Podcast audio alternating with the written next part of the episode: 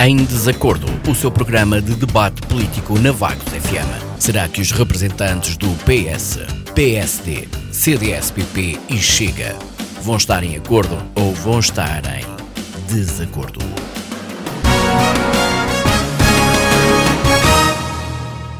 Muito boa noite, bem-vindos à nova edição do Em Desacordo, o vosso programa de debate político aqui na Vagos FM nos 88.8. Hoje o nosso painel de comentadores é composto por António Bastião, em representação do CDS, por Sidónio Sansana do Chega e Nuno Moura do PSD. Continuamos sem qualquer resposta ao nosso convite por parte do Partido Socialista de Vagos para integrar este painel. Esta noite vamos analisar as eleições da Madeira com enfoque na atitude de Miguel Albuquerque, que voltou com a sua palavra atrás, e iremos ainda falar novamente de saúde. Para já, dou as boas-vindas aos nossos comentadores. Começamos pela Madeira. Nuno, durante a campanha eleitoral, Miguel Albuquerque, do PSD, garantiu que se não tivesse maioria absoluta, não continuava a governar a Madeira. Na verdade, a coligação PSD-CDS venceu, sem a maioria absoluta, e o líder da Madeira voltou com a sua palavra atrás, chegando a acordo para formar governo com o PAN. Nuno, considera que este tipo de atitudes acaba por descredibilizar o próprio Miguel Albuquerque, o partido e a política em geral, eh, como líamos na opinião que vos fiz chegar uh, da revista Visão sobre este assunto? Olá, Sara. Uh, o meu cumprimento aos meus colegas de debate, um cumprimento também à, à Isabel, um cumprimento ao auditório da Vagos FM, um lamento, obviamente, pelo facto do Partido Socialista não se fazer representar, continuo a achar que o facto de existir oposição e boa oposição só ajuda quem está no poder e, portanto, lamento este facto. Um, e, e, sobre este assunto eu posso deixar uh, duas notas iniciais. Uma tem a ver com o excelente resultado eleitoral alcançado pelo PSD em coligação com o CDS. É que é bom que as pessoas não se esqueçam que o PSD governa a Madeira há mais de 40 anos seguidos. E como também é do conhecimento público, o exercício do poder tem um efeito corrosivo e que provoca um enorme desgaste. Contudo, face à falta de alternativas credíveis e face à multiplicação de pequenos partidos concorrentes à eleição, facto que, segundo o método onde beneficia os partidos mais pequenos, o PSD, em coligação com o CDS, obteve uma grande vitória, ficando apenas a um deputado da maioria absoluta. E, portanto, quem teve uma derrota muito expressiva foi o Partido Socialista, que perdeu oito deputados em relação à eleição anterior.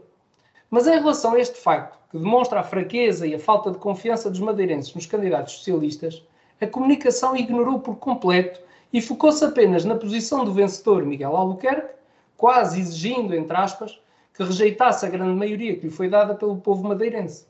Aliás, seria uma grande falta de respeito democrático não aceitar a grande maioria que foi dada a Miguel Albuquerque e aos partidos que este representava. A segunda nota tem que ver com o facto de Miguel Albuquerque ter dito que se não tivesse maioria absoluta não faria acordos e não negociava com outros partidos. E quanto a estas declarações que foram proferidas num contexto muito especial, não nos podemos esquecer que as sondagens davam uma maioria absoluta muito confortável ao PSD e CDS, facto que poderia contribuir para mais uma elevada abstenção, o que no caso seria muito prejudicial para Miguel Albuquerque. Aliás, como já há muito se sabe, as sondagens podem ser elementos mais do que prospecção do eleitorado de interferência nos resultados. E, portanto, o facto de terem anunciado maiorias absolutas tão expressivas podia ter desmobilizado ainda mais o eleitorado laranja. Facto que terá levado Miguel Albuquerque a fazer essas declarações. Eu interpretei essas declarações dentro desse contexto e no seguimento de uma estratégia política. Tudo mais o que se queira dizer sobre o assunto é, é, será mera especulação.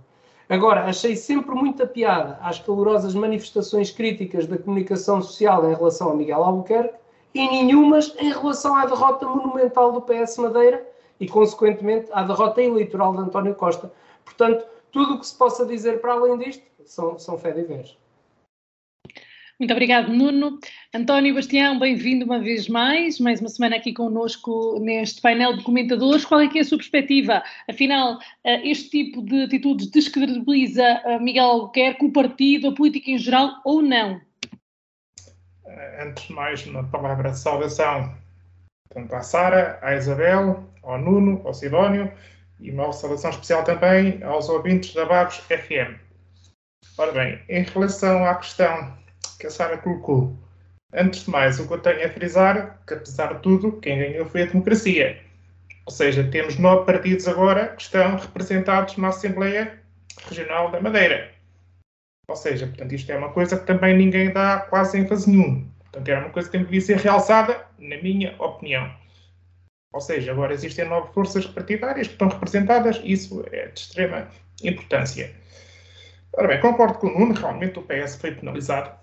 Também noto com alguma estranheza que realmente a comunicação social uh, não aborda o assunto, não fala nesse tema com tanta frequência como quem fala do Miguel Albuquerque. Quero frisar também que o PSD-CDS, a coligação, teve uma vantagem, teve um resultado muito positivo. Venceu 52 das 54 freguesias.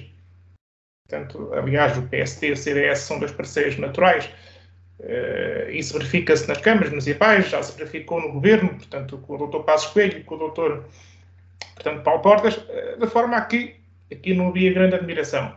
Não se esperaria outra coisa que não uma vitória expressiva da coligação PSD-CDS. Ora bem, em relação à estratégia do Sr. Miguel Albuquerque, ele se calhar pode ter dito aquilo como uma estratégia, exatamente.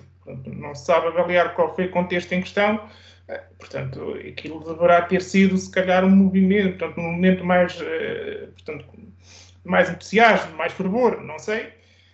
Eh, mas pronto, ora bem, agora o que é que há a reter? Perante aquilo que ele disse, o que é que há a fazer? Portanto, sai Miguel Albuquerque e entra no número 2 da lista, mas depois aqui há um senão. Portanto, depois as pessoas vão se sentir defraudadas. Não pode ser. Bem, não foi neste número 2 que optei, foi no Dr. Miguel Albuquerque. Portanto, aqui há coisas que nós temos de ter algum cuidado. Ora bem, e portanto, foi uma maioria expressiva, portanto, acho que quanto a isso não, há, não existem dúvidas nenhumas. Agora, penso que facilmente chegarão, portanto, a acordo com o PAN, com a Iniciativa Liberal, portanto, eles certo saberão com quem devem negociar para ter uma, portanto, uma maioria e um governo, digamos, confortável. Dito isto, aqui, portanto, deseja-se os maiores sucessos, portanto, para a coligação que ganhou e pronto, e que sejam quatro anos de trabalho, portanto, forçado, portanto, e que corra para o melhor e, votos dos maiores sucessos. Para já é só. Obrigado. Muito obrigada, António. Sidónio, um, que crédito é, faço a mesma questão aos seus colegas, que crédito é que tem um político ou um partido com este tipo de, de comentários, uh, se, se é que de alguma forma considera que uh, este tipo de comentários influencia a política em si? Uh, sim, bom, em primeiro lugar, boa tarde, boa noite à Sara e à Isabel, aos colegas de painel presentes e ao auditório da Vagos FM. Uh, há aqui duas coisas que já foram ditas e que eu acho que, que convém serem tidas em conta na análise desta questão. Uh, efetivamente, há mais partidos a, a, concorrer hoje em dia e com possibilidade de ter representação. Uh, isso faz alguma diferença. Eu já aqui há uns tempos referi neste programa que uh, isto ameaça a constituição de maiorias credíveis para poder governar e é algo que vai ser, tem que se ter em conta daqui em diante e, e já se teve em conta nestas eleições da Madeira. A outra é que realmente, embora não se tenha falado muito disso, mas isto foi uma, uma derrota estrondosa também para o PS e que tem leituras nacionais. Em relação ao, ao impacto que isto tem, esta decisão de Albuquerque, uh, é verdade que é preciso lidar hoje em dia com a constituição de novas maiorias face ao novo quadro tão fragmentado da, da política portuguesa, uh, mas um, é preciso haver limites em termos da credibilidade daquilo que se faz com uh, os números que se tem à disposição. É? E eu acho que aqui realmente Albuquerque deu, uh, como um jornalista assinalou, uma grande cambalhota no seu discurso ao afirmar uma, uma afirmação pré-eleitoral de que se demitiria, demitiria se não tivesse maioria absoluta. Uh, depois, para eh, justificar a cambalhota a posteriori, uh, refugiou-se numa atitude arrogante em que, no fundo, não, não lhe apeteceu explicar nada aos jornalistas. Né? Refugiou-se na, na, ausência de resposta. E, portanto, também a agir um bocado desta forma, também não admira que o PSD vá perdendo votos na, na madeira de, de eleição para eleição. Uh, apesar de Albuquerque ter se ter recusado a, a, a analisar ou a justificar uma opção de, de coligação ou de acordo pós-eleitoral que é contra a natura do ponto de vista ideológico, a mim até nem, nem me custa muito entender a opção. As exigências do PAN para viabilizar o acordo, tipo vacinação gratuita para animais, atualização de apoios às rendas, implementação de um passo único para transportes públicos ou subsídios à agricultura biológica, são insignificâncias pouco representativas, pouco exigentes para o orçamento da região. E a última medida a implementação de uma taxa turística na região até acrescenta receita. É? O pano, no fundo, é isto. O seu discurso ideológico cabe todo em meia dúzia de post-its. É, pelo contrário, negociar com a iniciativa liberal, que pareceria mais natural, este partido tem um programa político de centenas de páginas que anda à volta toda da ideia da redução radical de impostos. E isto era capaz de gerar um, um rombo maior nas contas da região e Albuquerque e Montenegro sabem bem disto, apesar de normalmente também fazerem campanhas centradas numa ideia vaga e pouco comprometida de que é preciso baixar impostos.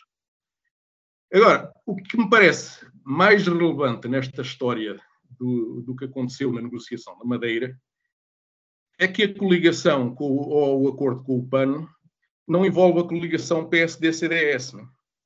Foi negociado apenas por Albuquerque e supostamente em nome do PSD o que representa eh, uma menorização e uma desconsideração total do parceiro de coligação. Bem pode depois Nuno Melo eh, vir eh, bradar que o PAN não tem nada a ver com o CDS do ponto de vista ideológico e que é um partido que o CDS combate, mas o que é facto é que o CDS aceitou isto que eu considero uma humilhação e, e costuma aparecer nestes processos como uh, muleta em coligações com o PSD, apenas para arranjar dois ou três lugares elegíveis. E, portanto, isto é o que eu já tenho dito em várias ocasiões, é algo que aos poucos vai cravando mais uns caixões no, no, no, ou mais uns pregos no caixão que há de levar o, o partido à cova. Eh, eu, na Madeira, eh, o CDS, bem que devia eh, insurgir-se contra este acordo, depois volta, basta dar uma voltinha rápida nas redes sociais para ver que esta menina eleita pelo PAN insulta a cada passo a Igreja em muitos dos valores que são inegociáveis para a direita portuguesa em geral, não só para o CDS. É, pronto. Em relação à iniciativa liberal, foi um bocado preterida neste processo. Uh, o, o, líder nacional e o coordenador na Madeira não tiveram pejo em acusar o, o PSD de ter optado nesta gerimponcha, como alguém já chamou, pela via proibicionista, sectária, limitadora da atividade económica associada ao turismo, dirigiste inimiga do mundo rural. Que, na realidade, o PAN tem sido. E eu coloco este partido nos antípodas do que defendem a Iniciativa Liberal, CDS, PSD, Chega, direita em geral. Aqui, o que me parece que vai sair daqui para uma extrapolação a nível nacional é que Montenegro deu cobertura a esta estratégia de Albuquerque durante este período eleitoral.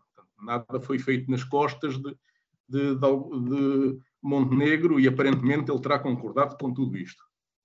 E, portanto, uh, o que parece pode acontecer a partir daqui é que pode valer tudo para o PSD eh, para chegar ao poder.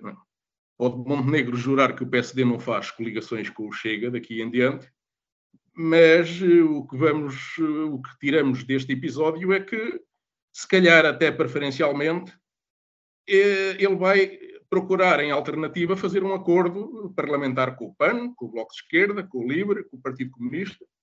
Portanto, Montenegro permitiu que Albuquerque abrisse aqui a caixa de Pandora. Por isso, tendo em conta estes antecedentes que a situação da Madeira nos abriu, e, de certa forma, um certo suicídio que me parece que o CDS acabou por cometer, aquilo que me parece, em resumo, é que daqui para diante, a nível nacional e não só, se o eleitorado de direita quer evitar geringonças do, do PSD com a esquerda e a extrema-esquerda, a, a solução que resta é votar Chega. Muito obrigado. Mas, Sidónio, a minha questão era se este tipo de atitudes de dizer que se não tiver maioria absoluta não vou continuar a governar a Madeira uh, e depois governar, uh, acaba por descredibilizar a pessoa e o partido e talvez a política para as, na, na, na, perspectiva da população em geral. Sim, naturalmente que sim. Eu comecei também por, por dizer que houve aqui uma cambalhota no discurso. Obviamente que uh, isto não é, não é aceitável que a política passe a ser isso. De certa forma, nós já temos muitos exemplos destes na política portuguesa. Este é mais um. É como, como eu comecei por referir, é algo que, que é óbvio, porque foi afirmado dois ou três dias antes. Às vezes os políticos dão cambalhotas que só uh, e só o fazem passado um ano ou passado dois. Mas neste caso, Albuquerque deu dito por não dito após alguns dias. Uh, isto é realmente a política do vale tudo, não é? Como eu, como eu depois uh, tento transmitir, a partir do momento em que admitimos isto, o, o discurso num dia e, e, mudar o discurso por questões de conveniência e de oportunismo político passado um dia ou dois, abrimos as portas no, no futuro a, a, todo este tipo de situações parecidas se certo tipo de eleitorado rejeita eh, ou não reage bem a este tipo de situações e se isto pode refletir-se em situações futuras em maior abstenção, é provável, sim, o, o eleitor comum pode não se rever neste tipo de, de práticas uh, políticas e pode afastar-se da política. Muito obrigado, Sidónio. António Bastião uh, pediu para intervir ainda neste ponto. Sim, sai. Eu gostaria de intervir e gostaria de fazer também algumas retificações eh, relativamente quanto ao CDS. Para já, neste momento, o CDS está eh, bem ativo e recomenda-se. Eh, prova tal é que manteve os três deputados na Assembleia Regional. Não baixou nenhum, e de forma que o CDS e o PSD sempre foram parceiros natural ao longo da história e sempre estiveram presentes e souberam dizer presente e atuar nos momentos mais difíceis isto também importa referir e reportar ao, tanto ao, ao programa eh, portanto, que tiveram que levar a cabo quando a Troika cá esteve. Portanto, também convém que não nos esqueçamos disso. Portanto, o CDS sempre teve a altura de levar a cabo as tarefas mais exigentes e mais difíceis. Eh, dito isto, portanto, em relação ao Chega, a mim parece-me que há ali, portanto, na minha modesta opinião, a salientar, Parece que há ali um ataque cruzado da comunicação social, portanto, que estão sempre a questionar o Dr. Luís Montenegro e o PSD se fazem coligações com Chega ou não. Eu acho um pouco estranho, portanto, ninguém pergunta ao Dr. António Costa se ele faz eh, coligações com o Partido Comunista ou com o Bloco de Esquerda, que já as fez em 2015, deva-se referir. Eu não compreendo esse ataque cerrado que fazem ao Dr. Montenegro ao PSD, com muita sinceridade. Portanto, não estou a ver as vantagens de fazerem coligações com Chega, embora eu também queira acrescentar que não gosto de interferir nas vidas internas dos partidos. Cada um, de certo, terão as suas diretrizes, portanto, e terão as suas estratégias, e quanto a isso, pronto, se ficará ao livre-arbítrio deles. Neste sentido, portanto, eu acho que a CDS, portanto, é um partido que, portanto, está de boa saúde, recomenda-se e estará aqui, portanto, para o que der e vier, dando o peito às balas. E pronto, o passado já se o diz, é um partido fundador da democracia e que esteja cá por muitos anos, que o CDS é um partido que faz falta. Mas já é só. Muito obrigado, António. Nuno, não sei se ainda quer intervir nesta ronda. Não, Sara, eu quanto, quanto a esta matéria acho que, que, que está, está tudo dito. Quer dizer, eu, eu acho inacreditável que efetivamente durante este período eh, não se discuta outras coisas para além das declarações de, de Miguel Albuquerque, uh, que podem ter várias interpretações, eu não estou aqui a fazer juízo de valor. Agora, há outras coisas, quer dizer, temos partidos que aumentaram a sua representação na Assembleia Regional, temos partidos que perderam quase mais de metade da sua representação na Assembleia Regional, Partido Socialista, e não se ouve falar disto ouve-se falar deste caso, parece que a comunicação social queria que Miguel Albuquerque uh, efetivamente não fosse, não fosse governar. Eu acho que em períodos de campanha existem sempre exageros nas, nas, coisas que dizemos e da forma como dizemos, às vezes dizemos sem pensar, que depois leva a outras interpretações que eu não digo que são erradas ou menos erradas ou corretas, eu não vou discutir isso. Acho que hum, quem de nós já não disse aquilo que não queria dizer, na verdade, mas, mas hum, entendo que o resultado eleitoral, atendendo ao histórico, é de tal forma uh, uh, expressivo que falta um deputado para chegarmos à maioria absoluta. É de tal forma expressivo que acho que a comunicação social pegou no lado errado. Por que razão nós não sabemos, mas uh, fica aqui no ar para que as pessoas pensem sobre isso também. Muito bem, Sidónio? Uh, ora bem, uh, em relação aqui à, à votação do CDS, uh, eu já o António Bastião não, não conhece esta minha visão, porque provavelmente terei exposto isto em vários programas onde ele não esteve. Eu acho que começa a fazer falta ao CDS apresentar-se a eleições sozinho para sabermos quanto é que ele vale realmente, não é? porque numa coligação diluído junto com um partido muito maior como o PSD, eh, ficamos sem saber se realmente mereceram este resultado ou não. E isto afeta, é uma das razões que eu tenho apontado aqui, que afeta, que tem afetado o resultado do CDS ao longo dos anos. Mas tal como ele, também com os problemas do CDS, também posso, posso bem, tal como ele, tal como António Bastião, em relação ao Chega. Eu só espero, eh, como também já disse aqui, é que o Chega não tenha muita pressa de ir eh, ao pote, como se costuma dizer, eh, com práticas semelhantes, porque senão somos capazes de acabar tal como o CDS acabou. Eu, quando digo isto, não estou a, propriamente a representar o, Chega, é, é, a minha opinião que eu transmito sempre internamente ao partido, no, nos órgãos e nos fóruns onde, onde tenho ocasião para transmitir essa opinião, porque se formos para uma coligação sem conseguirmos impor as nossas ideias e o nosso programa, acabamos assim, acabamos sem voz, e acabamos sem, eh, se calhar, credibilidade junto do eleitorado e sem votantes. A outra questão que também foi aqui levantada é em relação à, à prática do, do Primeiro-Ministro António Costa em relação à, à, política de coligações.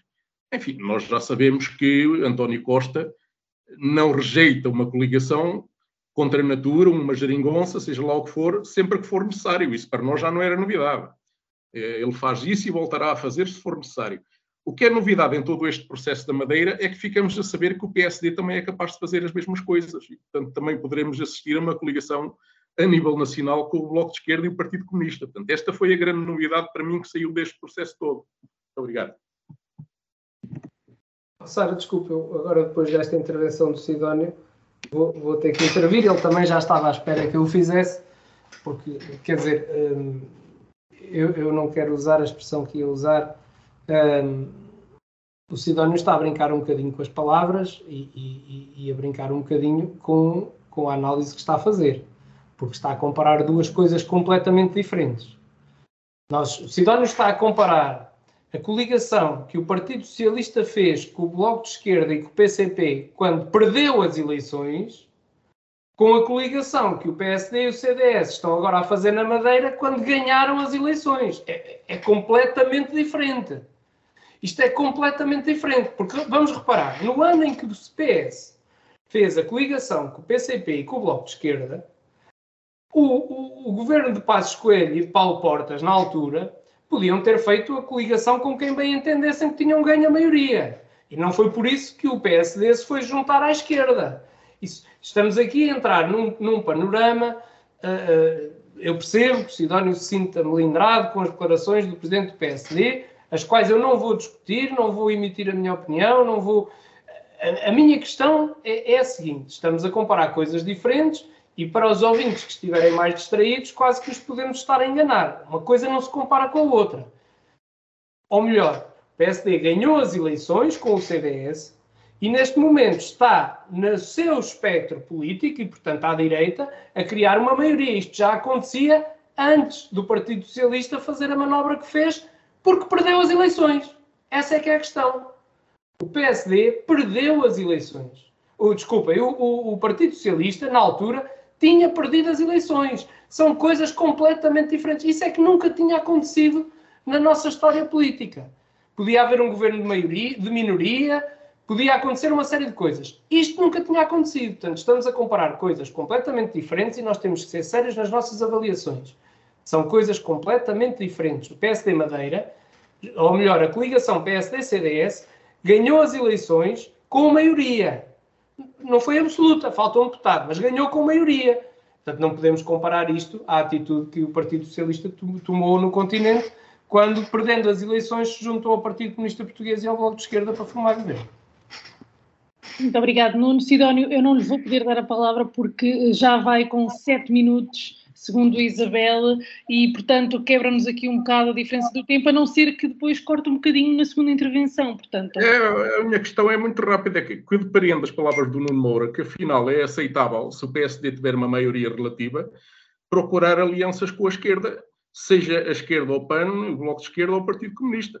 É só isso que eu depreendo. Oh, Cidónio, mas compreendo mal o que eu acabei de dizer. Mas agora, assim, assim vai-me aborrecer, porque não está a ser sério comigo. Eu acabei de dizer dentro do espectro político à direita. Portanto, não vai buscar o Bloco de Esquerda ou o PCP que é à esquerda. Agora, com, com o espectro da direita, com o espectro da direita ganhando as, as eleições, ou seja, isso já acontece há muito tempo. Agora, o, está, o exemplo que está a dar não foi o que eu disse. E está a pôr na minha boca coisas que eu não disse. Eu disse, Mas dentro do mesmo espectro político, isso é viável, como é óbvio. Eu não posso estar mais de acordo com o Nuno. O Nuno está completamente, repete, razão. Isto é, parece-me evidente. Não posso estar mais de acordo com o Nuno. E subscrevo as suas palavras na íntegra. Pronto, ficamos a saber que o PAN é de direita a partir de agora. Muito bem, penso que estamos em condições de avançar para o nosso segundo tema. Voltamos esta semana a falar de saúde e depois de, no último programa, termos falado da visita do Ministro de Saúde a Vagos, bem como das negociações entre o município e o Governo, Meios de comunicação a nível nacional avançaram com a informação de que o Ministério só paga obras na saúde se câmaras ficarem com a gestão de, desta hum, área. Na verdade, a informação uh, veiculada pelos meios locais, como a Vagos FM, de acordo com aquilo que foi dito pelo Presidente da Câmara Municipal, era de que Vagos receberia a competência caso o Ministro se comprometesse com a reabertura dos postos de saúde de Covão do Lobo e da Gafanha da Boa Hora. A minha pergunta é, é que, na verdade, uh, Vagos também vai apresentar candidatura ao PRR das duas USFs, Vagos Sul e o USF dos Lagos. E eu pergunto se de alguma forma, António, eh, esta informação de que eh, o Ministério só pagava as obras da saúde, neste caso das, das USFs, se as câmaras ficassem com a gestão da competência, acaba por colocar em causa o compromisso de que poderá ou não abrir uh, Covão do Lobo e Gafanha da Boa Hora. Ora bem, por aquilo que eu pude assistir quando o Sr. Ministro aqui esteve em Bagos, portanto, na inauguração do SF Sul, Bagos Sul. Portanto, por aquilo que eu pude subentender, é que iriam eh, reabrir os postos médicos de Colombo numa fase inicial, e, portanto, numa fase seguinte, iriam, iriam reabrir o posto médico da Gafanha da Bora, que está associado ao SF da Nossa Senhora de Bagos. Portanto, por aquilo que eu pude entender. Eh, ora bem, acho que o facto do governo dar, portanto, um envelope financeiro às câmaras municipais por causa de haver a delegação de competências, a mim parece-me sensato e parece-me que é um incentivo. Portanto, e quanto a isso, não tenho muito mais a acrescentar e concordo plenamente com esta modalidade. Portanto, devo referir. Uh, aqui que há a realçar, portanto, as pessoas, na sua maioria, portanto, o cidadão comum, eles não querem saber da dimensão macro, portanto, eles querem saber da dimensão micro. Portanto, nós, enquanto pessoas, enquanto cidadãos, nós não nos interessa, portanto, aqueles números que o, os senhores governantes nos dizem, nos atiram para, para, para, as televisões e para as notícias diariamente. Nós queremos saber, as pessoas querem saber, e efetivamente é do nosso dia a dia. É, nos postos médicos, na saúde, em Vagos, de igual maneira. Portanto, o que o cidadão comum quer saber é se terá mais qualidade ou não. Portanto, espera-se evidentemente, portanto, eu estou ciente que tal irá ocorrer, que a reabertura dos postos médicos de Lobo e da Gafanha da Boa que, que, seja uma realidade a curto prazo. Portanto, a curto prazo. Uh, penso que talvez o problema principal que se coloque, uh, sim, na, na questão do pessoal médico, portanto, a questão do pessoal uh, inerente ao Ministério da Saúde, penso que talvez seja o ponto mais grave da situação. Para já é só. Obrigado.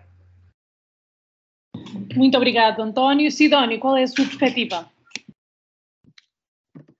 Eh, ora bem, eh, nós já aqui discutimos várias vezes esta questão da centração de competências e uh, o parecer geral, digamos assim, é que uh, a descentralização é bem-vinda desde que acompanhado com o correto envelope financeiro para as responsabilidades são assumidas.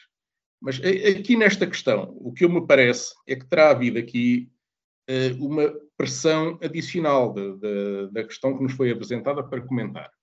É que terá sido dito que um, a cedência da gestão de saúde uh, dada aos municípios terá que ser feita a troco de realização de obras. Há aqui uma, uma exigência que parece uma forma de pressão do governo para que sacudir a água de capota, aparentemente, porque os problemas, como nós sabemos, da comunicação social são mais que muitos no funcionamento de, do Sistema Nacional de Saúde, tanto nas unidades locais como nos grandes hospitais, e atirar, de qualquer maneira, para os municípios o ónus de um setor que não funciona e que gera descontentamento e, projeto, e protestos legítimos, legítimos por parte das populações e que assim passariam para, para a esfera dos municípios. É, portanto, é esta a interpretação que eu estou a dar à, questão que está aqui a ser levantada. Uh, enfim, traduzindo isto um bocado aqui para a realidade de Vagos e a propósito da recente visita do, do ministro Manuel Pizarro à inauguração da, da USF Vagos Sul, que, que já agora há muito estava construída, mas ainda tem dívidas do empreiteiro a fornecedores locais por saldar, apesar de, e passo a citar o discurso do Presidente da Câmara na referida inauguração, a alegria pela eficácia e eficiência no tratamento dos assuntos, portanto ainda há estes, estas questões pendentes, é, mas foram, terão sido na altura assinados uh, uns acordos relativos a uma autotransferência de competências na área de saúde para o município de Vagos e também um protocolo de acordo no âmbito de apoio a unidades de saúde entre o Presidente da Câmara, o Ministro, outras individualidades da área da saúde. Um, eu pessoalmente não sei, não, não, não nos foi dada a informação oficial sobre o que consta destes documentos, o que é que lá está estipulado. Uh, e, portanto, nesta ótica, não podemos avançar muito sobre se o tal envelope financeiro eh, será adequado às responsabilidades, porque a verdade é que neste momento, apesar de terem sido assinados esses documentos, não sabemos nem qual é o envelope financeiro, nem qual, quais são as responsabilidades. Uh, espero que a lógica destes acordos que não seja assinar primeiro e inventariar depois as dificuldades práticas dos contratos que dali vão sair a posteriori. Agora, há uma coisa que também já referimos aqui antes, que com estes processos, é preciso muita cautela nestes processos, porque é um problema que não está nas mãos do município resolver, que é a questão de, de disponibilidade de pessoal médico, e é algo que emperra o funcionamento do setor. E, portanto, eu espero que os presidentes de Câmara, em geral, não só o de Vagos, eh, que tenham em vida conta este constrangimento antes de embarcarem na assinatura de contratos de descentralização de competências sob mais ou menos pressão do Ministério nesta área da saúde. Eh, eu temo e chamo a atenção para que as pessoas tirem as devidas ilações dessas matérias, numa área onde a descentralização de competências já está mais avançada, que é na área da educação. As escolas debatem-se neste momento, principalmente na zona do país mais para sul, mas chegará dentro de pouco tempo, eh, com falta de professores, e uh, esse problema está a cair em cima das escolas, nem em cima dos municípios, porque os municípios não, não, se querem meter, não querem ficar com a batata quente nas mãos. E, e o Ministério, eh, por sua vez, também quer aliar-se de um problema que é difícil o mais possível. E, portanto, eu espero que esta questão, ao nível da descentralização da saúde, não seja tratado desta forma, porque senão daqui a uns meses ninguém se entende sobre, uh, sobre a questão da falta de médicos e quem é que os há de arranjar. Muito obrigado. Muito obrigado, Sidónio. Uh, Nuno. Ora bem, eh, antes de responder concretamente à pergunta, deixe-me que lhe diga que hoje, infelizmente, eh, vivem-se tempos de acelerada degradação do Serviço Nacional de Saúde. E são milhões de portugueses sem médicos de família. O tempo de espera para as consultas de especialidades essenciais ascendem por vezes a anos. As chefias dos serviços hospitalares demitem-se em bloco uma após da outra. As organizações dos hospitais vão ruindo e os cuidados oferecidos às populações vão perdendo qualidade. E, portanto, o acesso à saúde já não é hoje universal. As más decisões do Governo Sombra, aliadas ao adiamento de reformas estruturais fundamentais para o setor, levou à decadência dos serviços de saúde do país e a situação só não é pior e não caiu na total inoperância devido à inexcedível e abnegada dedicação dos profissionais de saúde. Hoje existe num país uma saúde para aqueles que têm possibilidade financeira para aceder ao setor privado e outra, muito pior, para aqueles que não dispõem desses recursos. E isto não pela qualidade dos médicos, mas pela qualidade do serviço. E, portanto, quando estamos nas vésperas de celebrar os 50 anos do 25 de Abril, o Estado deixou de conseguir garantir a justiça social na saúde. Deixou de dar respostas às justas pretensões dos profissionais de saúde e, acima de tudo, não garante o acesso à saúde a todos os portugueses, não honra um direito constitucional, esta que é uma das maiores conquistas do Portugal democrático.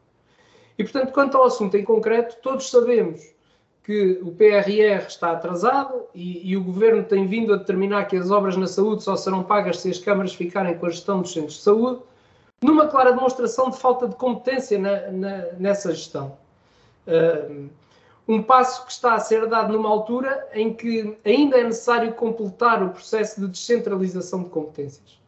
É necessário que 201 municípios adiram à descentralização para que Portugal receba o terceiro cheque do Plano de Recuperação e Resiliência. No entanto, há 32 que ainda não assinaram.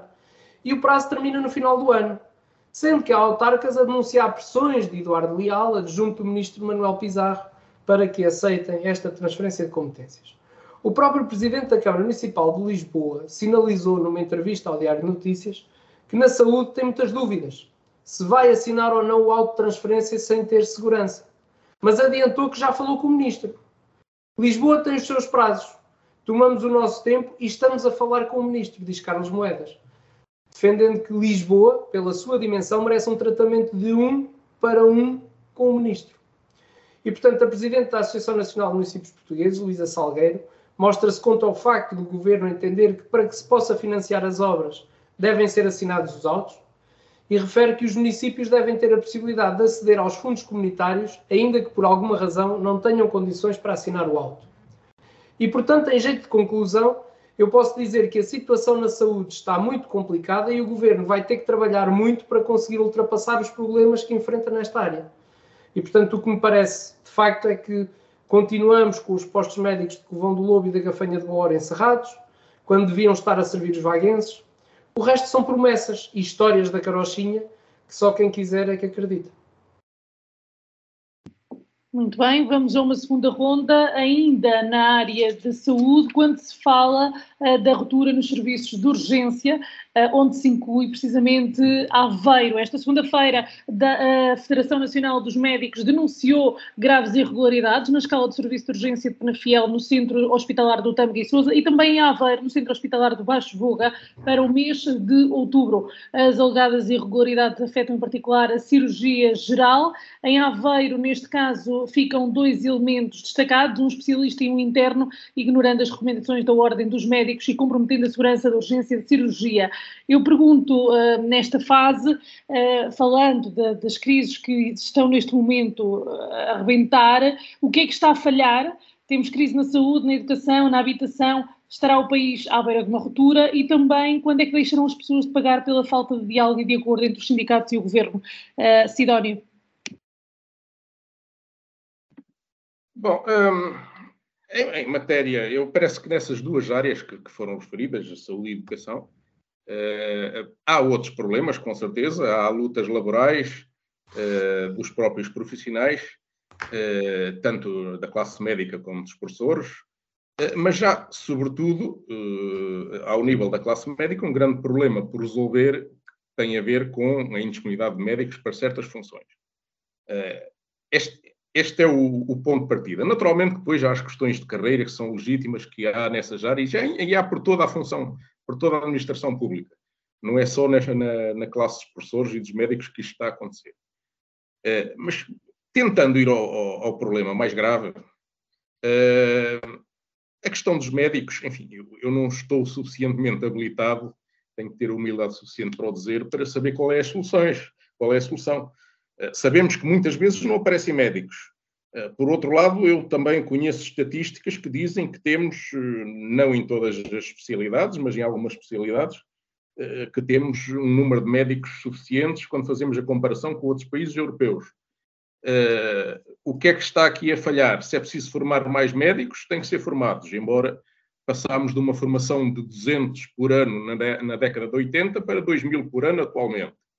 Eh, se não são suficientes, mesmo assim, eh, teremos que esquecionar, ou, ou quem tem esta questão nas mãos, outras questões que eu de vez em quando já abordo aqui, que é se, se os médicos têm preferência e têm força para impor uh, o sítio onde querem trabalhar, ao contrário do que acontece noutras profissões, se os médicos não estarão agarrados muito a tarefas burocráticas que podiam ser feitas por outros profissionais de saúde. Portanto, isto tem que ser feito por quem de direito que não eu. Ah, em relação à questão dos professores, eu, eu já abordei aqui que a solução para os professores e para a falta de professores é um bocado diferente daquilo que se faz em relação aos médicos. Uh, o que eu sei, uh, os médicos, não há, não há um, um, médico para um determinado posto de trabalho, aumenta-se o seu salário uh, de, de, em percentagens que são um bocado incompreensíveis para os comuns portugueses. Eu, terminando com o que se passa no caso dos professores e a forma para vincar aqui a diferença de tratamento nestas duas situações, eu vou terminar com uma nota muito pessoal que eu acabei por descobrir na semana passada. Eh, como, como já referi neste programa, eu tive três anos numa escola da, da Amadora. A pessoa que se arranjou neste momento para me substituir é um angolano que veio há pouco tempo de Angola, há poucos, pouco tempo, pronto, não, não vou especificar porque também não sei, ainda está a, traçar, a tratar do seu processo de legalização e não tem licenciatura concluída. Pronto, veja-se também a forma anárquica, inconsequente, inconcebível, como se processam diferenças, estas diferenças de tratamento em relação ao mesmo problema, que é a falta de profissionais no setor da saúde e no setor do ensino. Muito obrigado. Muito obrigado, Sidónio. Nuno? Sara, eu, eu, não tenho mais a acrescentar. Acho que o governo está a querer fazer uma pressão grande sobre uh, as autarquias locais uh, e considero que isso não é vantajoso para o Serviço Nacional de Saúde nem para os portugueses e eu acho que isso é que importa. É o serviço que nós todos podemos beneficiar ou não.